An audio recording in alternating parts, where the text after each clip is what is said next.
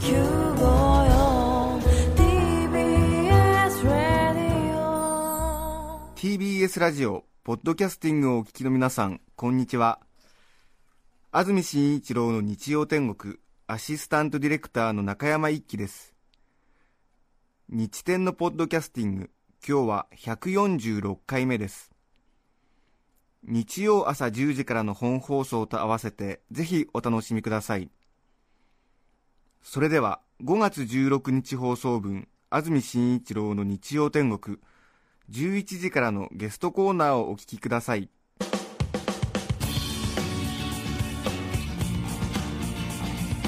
それでは今日のゲストです。歴史研究家明智健三郎さんです。おはようございます。おはようございます。よろしくお願いします。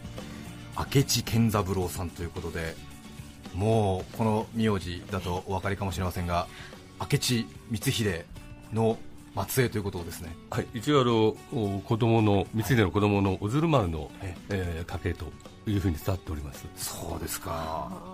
明智光秀というと非常に、まあ、日本史詳しい方はちょっとねミステリアスな最後というような印象があって、ええ。ちょっとやっぱり惹かれる方も多いんじゃないかなと思いますし一時はなんかちょっとねあのなんだろう3日天下でちょっとうっかりした人かななんていう 印象がありましたけども随分といろいろ時代によって歴史の見方も変わるみたいで,、やはりあの戦前はかなりあの厳しい見方をされてまして、ええ。まあ、秀吉が英雄でございましたんで、うん。そのまあ反対側ということで、えまあ、あの主君を恨んで殺した逆賊というようなですね、そういう扱いでございましたんで、え。まあ、あの私もあの戦後生まれなんですけど、それでもまあ小さな頃は、子供の頃はええ。ちょっと気が重い、あ。えーとえーというこ状態でした。そうですか。やっぱりあれですかご家族の中にそういう雰囲気みたいなのがお父様おおじいちゃんとか、ええあの戦前に、まあ、生きてた父とか、はい。えー祖父はやはり相当辛かったようですんで、えまあ、うちの中ではですねほとんど光秀とか本能寺の変についてをはい。話題にするってことはなかったですね、そういう雰囲気ではない。ない全然そういうふうにはないですね。ああそうですか。ずっとあれですか？あの明智っていう名字で代々。いえあのやはり隠れ忍んでおりましたんで、ずっと名字を変えておりました。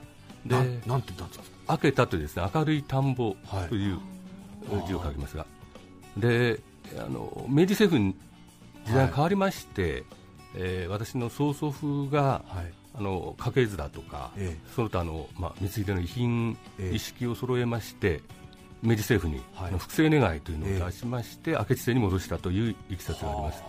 じゃあそのひいおじいさん健三郎さんにはんにとってはひいおじいさんがはい。思うところあって。そうですね。えやはりこのままあの別の名前、名字だと、えうん。あの子孫がはい。いずれその光秀の子孫だということを忘れてしまうんじゃないかということを危惧したみたいです。そうですよね。そうなんですよ。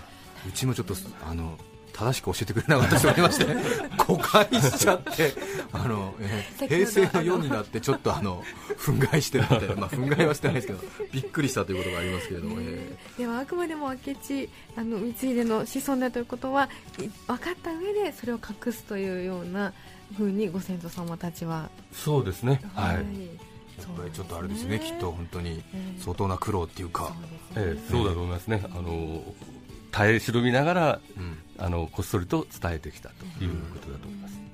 明智健三郎さんのプロフィールです。1947年昭和22年生まれ現在63歳東京のお生まれ。三菱電機に入社後以後一貫して情報システムの分野で活躍。現在は株式会社第一情報システムズの常務取締役でいらっしゃいます会社勤めの傍ら本能寺の変の研究調査を続け歴史捜査と名付けた論理的科学的手法によって検証された資料古書は100点以上。昨年本能寺の変427年目の真実を出版。これまでの通説を覆す解明本として一躍話題になりました。情報システムの専門家ですから歴史研究というとちょっと対極にありそうな感じですがそうですね。あのえあの全くあの歴史研究には本当に触れてなかったんですけども、えーやはり自分で、えーこれは真実つ突き詰めないといかんはい。ということで、まあ、決意して動いたわけですけども、ええ。ーまさに理系の人間ですので、えはい。やっぱり普段やってる自分の仕事のやり方、えまあ、これは工学的なはい。ものですが、え。えーそういうやり方でえー突き詰めていったということですね、はいですから、あのーその点を読者の方が非常に高く評価していただいておりまして、えーまあ、よくここまで調べたなとかですね。そうですか。ら目から鱗が落ちましたと、あるいはあの推理小説のように面白く読めるというふうにも、うん。あのお褒めの言葉をいただいて。そうですか。もうあれですよね。システムエンジニアですからもうフォローチャートっていうかもうこうなったらこうでこうでこうでみたいな。そうですね。ええ。はい。ええこうなったらいけないんでこうしときますみたいな、ええ。そういうことですから歴史研究というとちょっとやっぱりあのロマンとか仮説とか、ええええ。ちょっとやっぱりこうなると面白いだろうなみたいな、ええまあ、そういうところがあって逆にまた惹かれるっていう部分もあるんですが、ええ。それとは全く対極で。そうですね。ちょうど、あの多分順がひっくり返ってると思うんですが、ええ。私はあの答えを最初に持たずに、はい。とにかくあの事実が何かということを徹底して調べ上げました、あの全ての資料を見てですね、はい。でそれの辻褄の合う答えをえ復元していくという作業を行ったわけです。うん、それでこれまでの通説を覆す一つの結論が出たというはい、そうですね。そうですよね。これまでのあれですよね。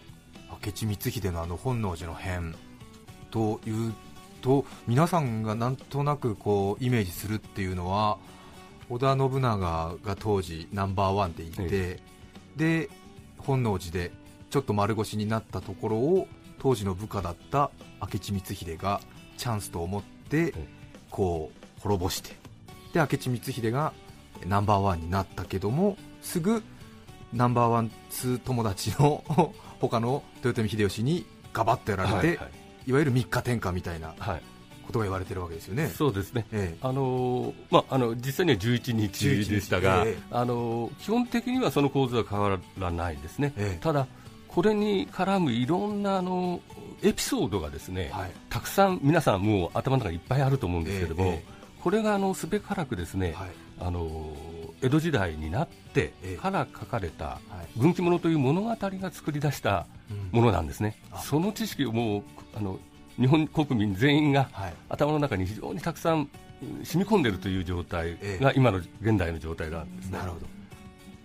じゃあ本当の事実よりも後半江戸時代当然徳川家康とええ。かの時代になってから書かれたものなので、えフィクションノンフィクションがもうぐちゃぐちゃになってそうですね、まあええほとほとんどくぶくりんフィクションだと思っていただいて間違いないですね。99%はい。あの信長は光秀をいじめてませんし、はい、それから秀吉は信長をそんな慕ってたわけでもございませんし、えまあ、そこら辺からすべからく違ってるというまあ、ちょっとあれですね。意地悪な見方すると豊臣秀吉の時代あるいは徳川家康の時代当然その時のそのリーダーが気に入るような喜ぶような話に当然変えてるわけですよね。そうですね。はい。そうですよね。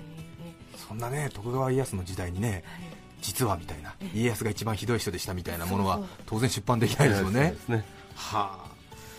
本能寺の変7つの謎が残されているというふうに健三郎さんおっしゃってますけど、はい。7つというと何なんでしょうか？まずあの、なんというと一番目はあの動機ですね、謀反の動機が何だったのかということですね、まあ、これ、いろいろ言われてますけども、まあ、今まで言われているような動機ではうんないだろうなというのが、まあ、合理的に考えると結論になります。はい。2番目にはあの信長が本能寺にいた、はい。それはなぜ無警戒で、え全く無警戒であそこにいたのかうん。ということが謎だと思います。はい。が3番目ではですねあまりこれはあの今まで着目されておりませんけれども、光秀があのタイミングで信長を本能寺で撃つというのは非常に実は難しいことだったと思うんですあがそれをやすやすと光秀がやっております、はい。それは一体どういううん仕掛けでそうなったのかというですね、それから4つ目はですね、えー本能寺の変に先立って、えー家康の一行がですね安土にやってきて、はい。その後あの堺まで遊覧しているんですけども、これまたあの重臣を全部引き連れてやってきている、はい。もしここで家康一行ポンと撃たれたら、はい。徳川家はもう潰れてしまうという状況が起きているわけですけども、それもなんでそんな、うん。えー無警戒だったのか慎重な家康がちょっとはい。なんでそんなえー無謀なことをしてたのか。そういうことですね、えそれから5番目には、あのまあ、研究家の方は、その光秀、何もあの謀反の後の策を考えずに、うん。えー慶家を盲導で謀反に踏み切ったみたいにおっしゃってますが、えまあ、責任ある武将がですね、えー失敗したら一族老頭が死に絶えてしまうような謀反を起こすからには、うん。絶対謀反を成功させられるとうん。いう見込みがあってこそ踏み切ったはずであってですね、そういう見込みをどう立ててたのかというのが謎だと思います。なるほど。から6番目にはあの本能寺の変の後に堺からあの家康が岡崎に引っ返すわけですけれども、はい、えー、その後ですねあの言われているように家康は光秀討ちには動いてないんですね、うん、何に動いたかというとあの当時甲斐の国を治めてたあの織田家に戦いを仕掛けてるんです。はあ、そうなんですか、えそういった一連のあの家康の行動は何なのかと、ええ、何なのか。それから最後に、やはり秀吉があの中国大返しというですね、はい、いいタイミングで、うん、すぐ戻ってきて光秀を撃った。あまりにも段取りが良すぎてですね、えー、そんなうまいことが、うん、これまたどういう仕組みでできたのか、うん、決して運で動いてたわけじゃないだろうというふうに思います、この7つの謎これをまあ踏まえてというか、ええ、解明していくことによって明智健三郎さんは一つの結論に至ったとい。うことなんですが、はい、まあ、この、ね、7つの謎を語っていただくには時間もありませんしぜひ5本をというところなんですけれども、はい、今回はその中からですねちょっといくつか紹介していただこうと思うんですが明智健三郎さんに今日、えー、紹介していただくテーマは本能寺の変427年目の真実ダイジェスト版。まずはちょっと一気に目録だけご紹介します。その1明智光秀の本当の動機。その2徳川家康との関係。その3織田信長の目論み。以上の3つです。さて先ほどの7つの謎の中にもありましたがまずは明智光秀の動機。これはなんとなく単純にいくとなんとなくチャンスだから私も天下取りたいし、はいはい、ちょうど信長が本能寺で 兵隊連れていないでいるんで、ちょっとやっちゃおうかなみたいな、はい、ことだと思うんですが、はい。あのー、まああのー、いろいろ軍記物が作ったあ話にはもう当然そういうエピソードがいっぱいあって、はい、あのそういうふうに、まあ、信じられていると思うんですけども、え実はあのそういった軍記物がいろいろ書いた話の元になっている本っていうのが一冊あります。うんはいでその本というのは実はあの本の流変から4か月後わずか4か月後に書き上げられたものなんですけども、はい、これはですねあの秀吉が家臣に書かせた、はい、いわば本の流変の公式発表なわけです、うん。でその中でですね実はその信長を光秀は恨んでただとかですね、はい、それから光秀は天下を取りたかったんだとい。うようなお話の元が全部書き込まれているんですね。ははでそこでの中で使われている一つの光秀の読んだ句というのがありまして、はい、これがあの愛宕神社にですね戦勝祈願のために奉納したレンガの北句、はい、初めの句なんですけれども、えー、えー、時は今、雨が親しるさつきかなと、はい、でこれはあの意味を解釈すると、えー、時氏であるその自分が天下を治める5月になったと、はい、これはあのまさに光秀が謀反の心を持って天下を取ると宣言した分だというふうに、まあ、この秀吉は、はい、あの位置づけて使ってるんですね。でところがこの句には非常に矛盾した点があります、はい、これ、どなたもあのおっしゃってなかったんですけど、え私の理系としてのこだわりかもしれませんが、はい、実はあの天下を光秀が取ることになるのは6月2日なんですね、うん、5月じゃないんです、え先ほどの句は、5月に天下を取るという、うん、でこれは神仏にその戦勝を祈願する句ですので、うん、そんないい加減な矛盾のあるものを読むのはおかしいですね。で世の中にはですね、えー、もう一つ別の句が伝わっておりまして、はい、これはあの雨が下知るの部分が、雨が下なるとなってまして、はい、時は今雨が下なるさつきかなと、こういう句なんですね。下知ると下なるで違う。違うんですね。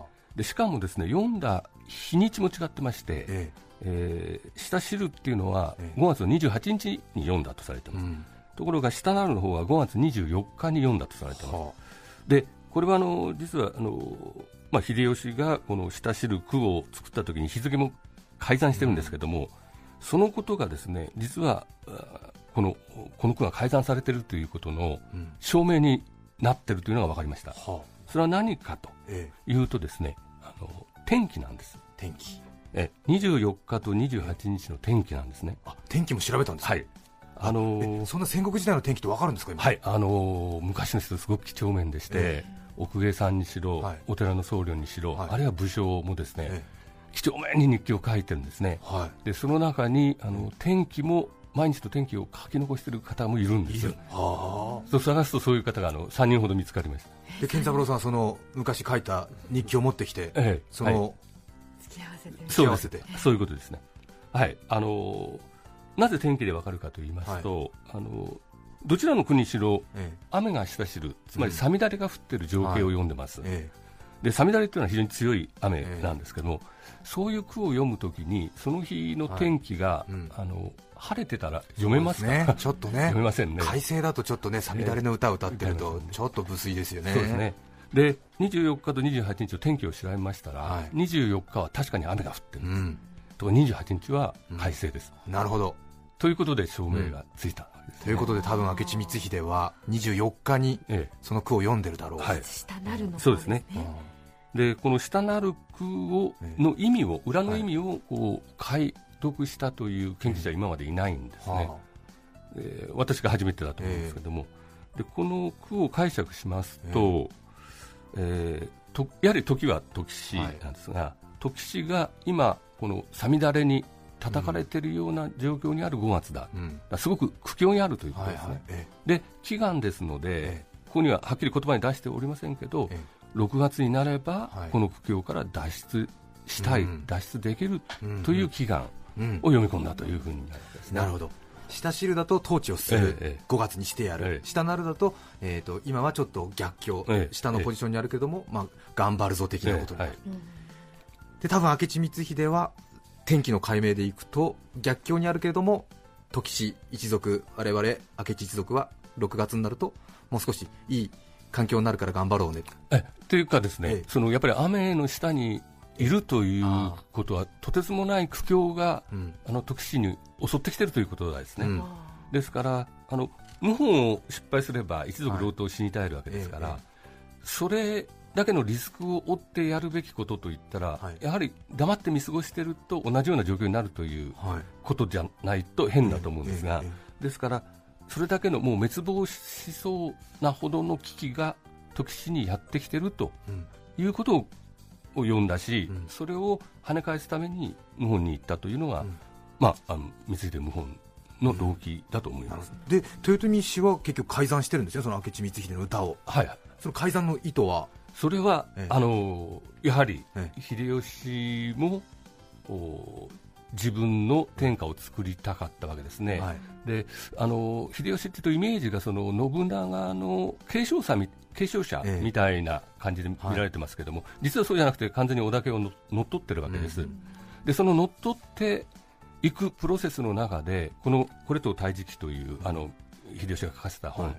それが非常に政治的な大きなメッセージを込めた本になってまして、はい。まあ、ここでですね本能寺の変というのは光秀が単独犯でやりました、うん。恨んでまあ信長を恨んでました、天下も欲しかったんです、それからさらにはですね信長ってすごく残酷な人間でしたということも、あの含めてなんですけども、えええそういうことを宣伝に使ってるわけですね、でその後、えー信長の子供を撃ったりですね、うん。えー柴田勝家に勝ち残ったりというのはその後こうあの続いていくわけで、まあ、その一連のお自分の織田家三奪のための、うん。まあ、宣伝書うん。として書かれてたということですね。なるほど。結局は自分が非難されないように都合のいいね。ことにしてみようみたいなことなんですよね。ね。ええ。これをじゃああれですね。天気過去の天気を調べてどうやら怪しいということではい。見破ったという。さあそして2つ目は徳川家康との関係ですけれども。はい、これはあのー先ほどの、えー光秀に襲ってきている徳氏に襲ってきてい。る、そのど滅亡の危機っていうのは何なのかということにもつながるんですけれども、ええ。実はまさにそこそれはあの当時織田信長が進めてた国家戦略。はい。そのそそこから来ていたということなんですね。で非常に、まあ、当時の政治状況を見ますと信長が着実にこう天下統一に向かって動いてきてたわけなん。ですけども、えー自然に任せて信長が天下を取ろうとしてたわけじゃなくてやはりうん。戦略を立ててます、はい。でその第一次の構造改革みたいなことをですね、本能寺の変の2年前に行ってるんですが、はい。その時にあの普代の家臣だった佐久間信盛っていうのを追放してですね、ええ。ーい光秀とか秀吉をこう、あの引き上げると。えいいポジションに引き上げる。という構造改革をやってます、まあ、これは普代の家臣から、まあ、実力派の家臣へという、うんで本能寺の変の当時というのは今度は第二次の構造改革が実はもう進行中だったんですね。でそれはどういうものかというとですねその実力派の家臣はなるべく外に、遠くに送って、はい。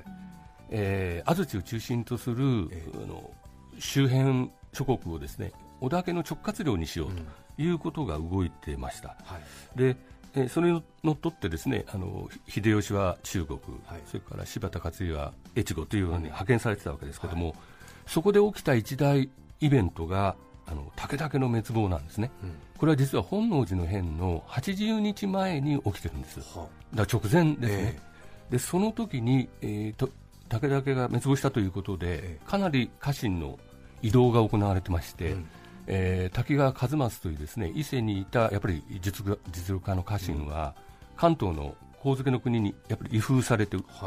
まさに、えーもうこの第二次構造改革がうん。もう終わるところまでこう完成するところまでこう来てたわけですね。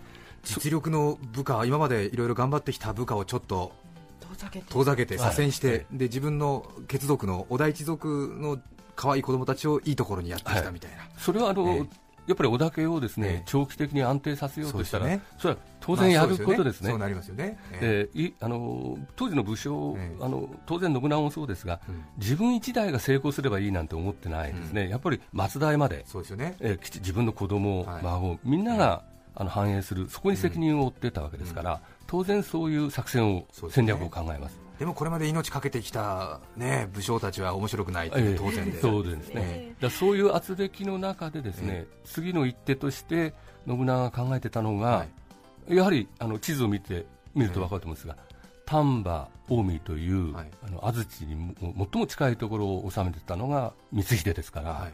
この光秀の領地をどうするのか、うん。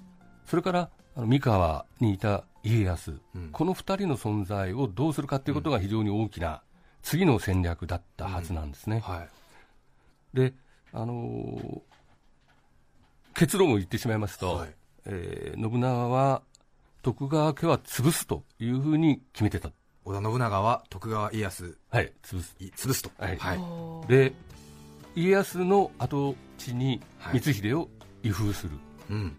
そうするとい一挙両得で実は収ま話が収まりますね、はいはい。でこういうお話をするとですね、え家康と信長は同盟してて仲良かったでしょう、はい。そんなことありえないでしょうって、皆さん歴史の、ええ今の歴史の知識でそう思われるんですけども、実は調べてみるとそうではないんですね。家康とはい信長っていうのは、え極めてあの微妙なバランスの中で同盟をしてます、はい。だから右手で握手をして、ええ。左手は剣を握っているというような感じですね。はもうたびたびですね、ええ。あの信長ははい。家康を潰すような、あるいはそぐ力をそぐような施策をう打ちながらここまで来てるんです。あなるほど。で武田家がいなくなるっていうことは、はい。まさに家康があの期待されてた東側からの脅威がはい。全くなくなったわけですから、家康の存在価値全くないんですね。うん。でこういうものをずっと引きずってたら、まあ、自分の代は別としても子供の代にうん。脅威になる。なるん当然そう考えます。それが武田氏が滅亡したあ80日前に武田氏がいなくなってるって非常に大きなフはい。ァクターになるわけですね,、そうですね。ではその最後の織田信長の目論見と含めてですね、ええ。この本能寺の変、まあ、短い時間で恐縮ですけれども全体像としてはこれはどういう仕組みになってるんでしょうか、ええ。あのこういったですね、はい。えー信長が描いた、まあ、長期政権の構想があってですね、そうですね。それに基づいええて着々と事態は動いていきました、うん。でその中で、えー家康をうん討つんだというふうに、うん。えー信長が決心をした、信長はもう家康が目障りで仕方ない、危ないと、えーで、えー徳川家を滅ぼす一番手っ取り早い手は何かを考える、はい。それはえ家康自身とそれから重臣をはい。ひとまとめにして葬ることなんですね、はい、一瞬にして。一瞬にして、そうすればですねあの無駄な戦い。ええ。を徳川家となあの、うん。やる必要もなく、うん。徳川家を抑えることができる、うん。ということで、えー信長が立てた作戦はですね、はい。えー本能寺にえ家康とはい。重臣一行をおびき寄せて、えなるほど。でそれを光秀に討たせるおで光秀と、えーその軍勢は、うん。その足秀といいますかねそのまま、あの三河に攻め込んでいくと。なるほど。こういうストーリーを組んで動かしてたというふうに、えー考えます。それを裏付けるええ。いろいろな、あのーまあ、証拠の、ええあるんですが。決して推理ではなく、えはい。ああ。へえ。じゃあ本当はあの本能寺で撃たれるのは。撃たれるのは家康だったそうです。家康と家康のその一行、え重役クラスが、えはいはい、本当は明智光秀にええ。撃たれるはず、はい。そうです。だから光秀がそこで謀反を起こさなければ、い。歴史上、はい。そ家康が撃たれたというのが本能寺の変として残ってたはずなんですそうですよね。ところが明智光秀は徳川家康じゃなくて織田信長をええ。抹殺しますね、はい、これは？それはですね、はい。やはりあの信長のこの政策っていうのは、はい。織田家をうん。いかに安定させるかというはい。長期構想ですので、その中でやっぱり有力武将は、うん。どんどんどんどん辛い立場になってます。でえー光秀もその、三河に威風されるというようなことが起きれば、ええーその光秀の結束力を持って、えうん。えーいた武士家臣団ですね、はい。そのまあ、あの時一族の家臣団、これが崩壊してしまう、つまり、えーこのことが進めば、あやっぱり自分を中心とした時一族が崩壊してしまうという危機感うん。を持った、うん。でこれはあの何としてもうん。防がなくちゃいかん、うん。で家康を撃つ代わりに家康と手を結べば、はい。えー謀反を起こした後に非常に強力な味方となって、はい。あのその後抑えることができる。ということで家康と手を結んだ、えーで、えーこういう現代になるほど。ある結果になったわけですね。自分の主君からは徳川家康撃てよって言われたんだけども、これで自分が徳川家康撃ったらもう一族ねそんなモラルのない武将にはついていかないぞっていうことにもなるし、家康を殺すぐらいだからいずれ秀吉とか自分も多分同じ運命にたどるだろうと思って、これはまずいぞと思って家康と手を組んで。はい、そうですね。それで織田信長をというはい。ことになった、はい。はあなるほどじゃあ家康は、えー、とまんまとその策略に自分が殺されるっていうシナリオに一応乗ってる体を演出したわけですね。そうですね、ええ。そういうことですね。ですから、あのーまあ、新君伊賀越えといって、あの非常に脱出、ええ。岡崎まで脱出するのは大変だったとこう言われてるんですが、ええ。実はあの伊賀者が200人も護衛についてええ、割とすんなり戻ってるんですね。はいはい。でその後光秀との,、あの密約の通りに、はい。甲斐にいた織田家とに戦ってってると。ああで家康そうですね。家康はじゃあシナリオ通りだわいと思って。はい、ええ。そうですね。あの、えー安土城があの燃えて放火されて、えーますけども、はい。その放火犯というのは今まで謎とされてます。ええところがあのこれ家康がはい。放火犯だとこう見れば、はい。あのすんなり話は収まるんですね。非常にそのえあの織田家と戦ってたんですから。クーデターとして非常に理にかなっている、ところが歴史はそううまくいかなかずった。なんとそこにえ秀吉が、本当は中国地方でえ忙しいはずなのに、えものすごいスピードで戻ってきた、はい。当然ですね秀吉は事前に知ってたということになりますね。もうそのからくりを全部知ってた、はいはえーそこに絡んでくるのがあの細川藤孝という人なんですけども、有才とかはい、そうですね。あのー当然、雄斎と、お光秀の関係がとても深かったんで、はい。光秀は当然、あの細川雄斎をあの仲間にはい。引き入れて、はい家康と3人で、はい。まあ、談合して、謀反を、はい。の段取りをつけたと。はい。えーまあ、その後、おまあやっぱり細川家からはい。秀吉の方に情報が流れてということが、うん、あのこの結果を招いたと思います。なるほど。秀吉もそこであそういうことなんだと思ってじゃあその流れでとは思わずにこれがでも自分が天下取るチャンスだとでありあの、やっぱり彼にとっても自分がいつ潰されるかわからないという危機だったわけですね、でですからはあ。の戦国武士を決してあの欲得づくで動いてたわけじゃなくて、やっぱり一族老頭全部に責任を負ってるわけですね、あのうん。子孫にも責任を持ってるわけですね。ですから彼らとしては自分が生き残る、自分の一族が生き残るために何が最善かということを一生懸命考えて、それに対して責任を果たそうとして、自分が考える最善のセレクションをしていったことだと、それを組み合わせがたまたまこういう結果になったんだというふうに見ております。豊臣秀吉がびっくりするスピードで戻ってきてやっぱり明智光秀はびっくりしたんでしょうかね。そうですね、あのま計算外だったことは確かですね。あらおかしいみたいな。はあちょっとあれですね。豊臣秀吉のちょっと凄さみたいなのはでもそこでちょっとびっくりしますね。はい、あの秀吉のあのがあの中国大返しを始める日にちが6月4日というのは通説になってるんですが、後ろその後のこう日程をこうずっと追ってみると、6月4日スタートでははい。1日に70キロ以上の進軍をしないとダメなはいはい。ことになります。えで通常のスピードで計算してみると、もう6月、うあ失礼、6月、あ6月、すみません、2日ずれました、6月6日に出発したことになってるんですが、ええ6月4日、あのモーリスとお和睦をしたらすぐにスタートしてないと、あの間に合ついつま合わないええ。じゃあもう相当状況を読んで、はい。こうなってるはずだろうと思って。それにはまたいろいろなですね、ええ。あの仕掛けをしてたんですが、ええ。ちょっとそこはまあ今日も時間がありませんので。はあなるほどね。一曲お聴きいただきたいと思います大田区のやっちさん45歳男性の方からいただきました。ありがとうございます。松田聖子さんで時間の国のアリスお聴きくださいどうぞ。5月16日放送分安住紳一郎の日曜天国。ゲストコーナーをお聞きいただいています。著作権の問題がありリクエスト曲は配信することができません。それでは引き続きゲストコーナー後半です。大田区のやっちさんからのリクエスト松田聖子さんで時間の国のアリスお聴きいただきました。改めまして今日はゲストに明智光秀の子孫で歴史研究家の明智健三郎さんをお迎えしています。明智健三郎さんがお書きになった5本「本能寺の変427年目の真実は」プレジデント社から税込み1600円で発売中です。今日のお話はダイジェスト版でしたけれども本能寺の変をめぐる7つの謎ご興味をかきたてられたことと思います。ぜひご一読ください。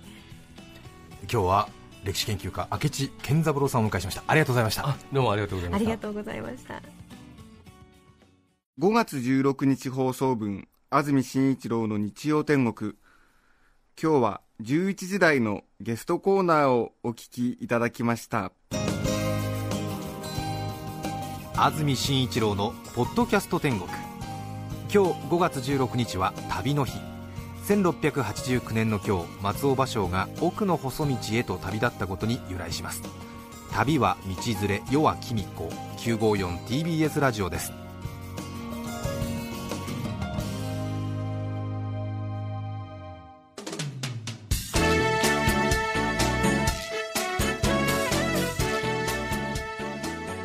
さて来週5月23日の安住紳一郎の日曜天国。メッセージテーマは睡眠の話。ゲストは女優の高畑敦子さんです。それでは来週も日曜朝10時 TBS ラジオ954でお会いしましょう。さようなら。安住紳一郎の「ポッドキャスト天国」これはあくまで試供品。皆まで語れぬポッドキャスト。ぜひ本放送を聞きなされ。TBS ラジオ954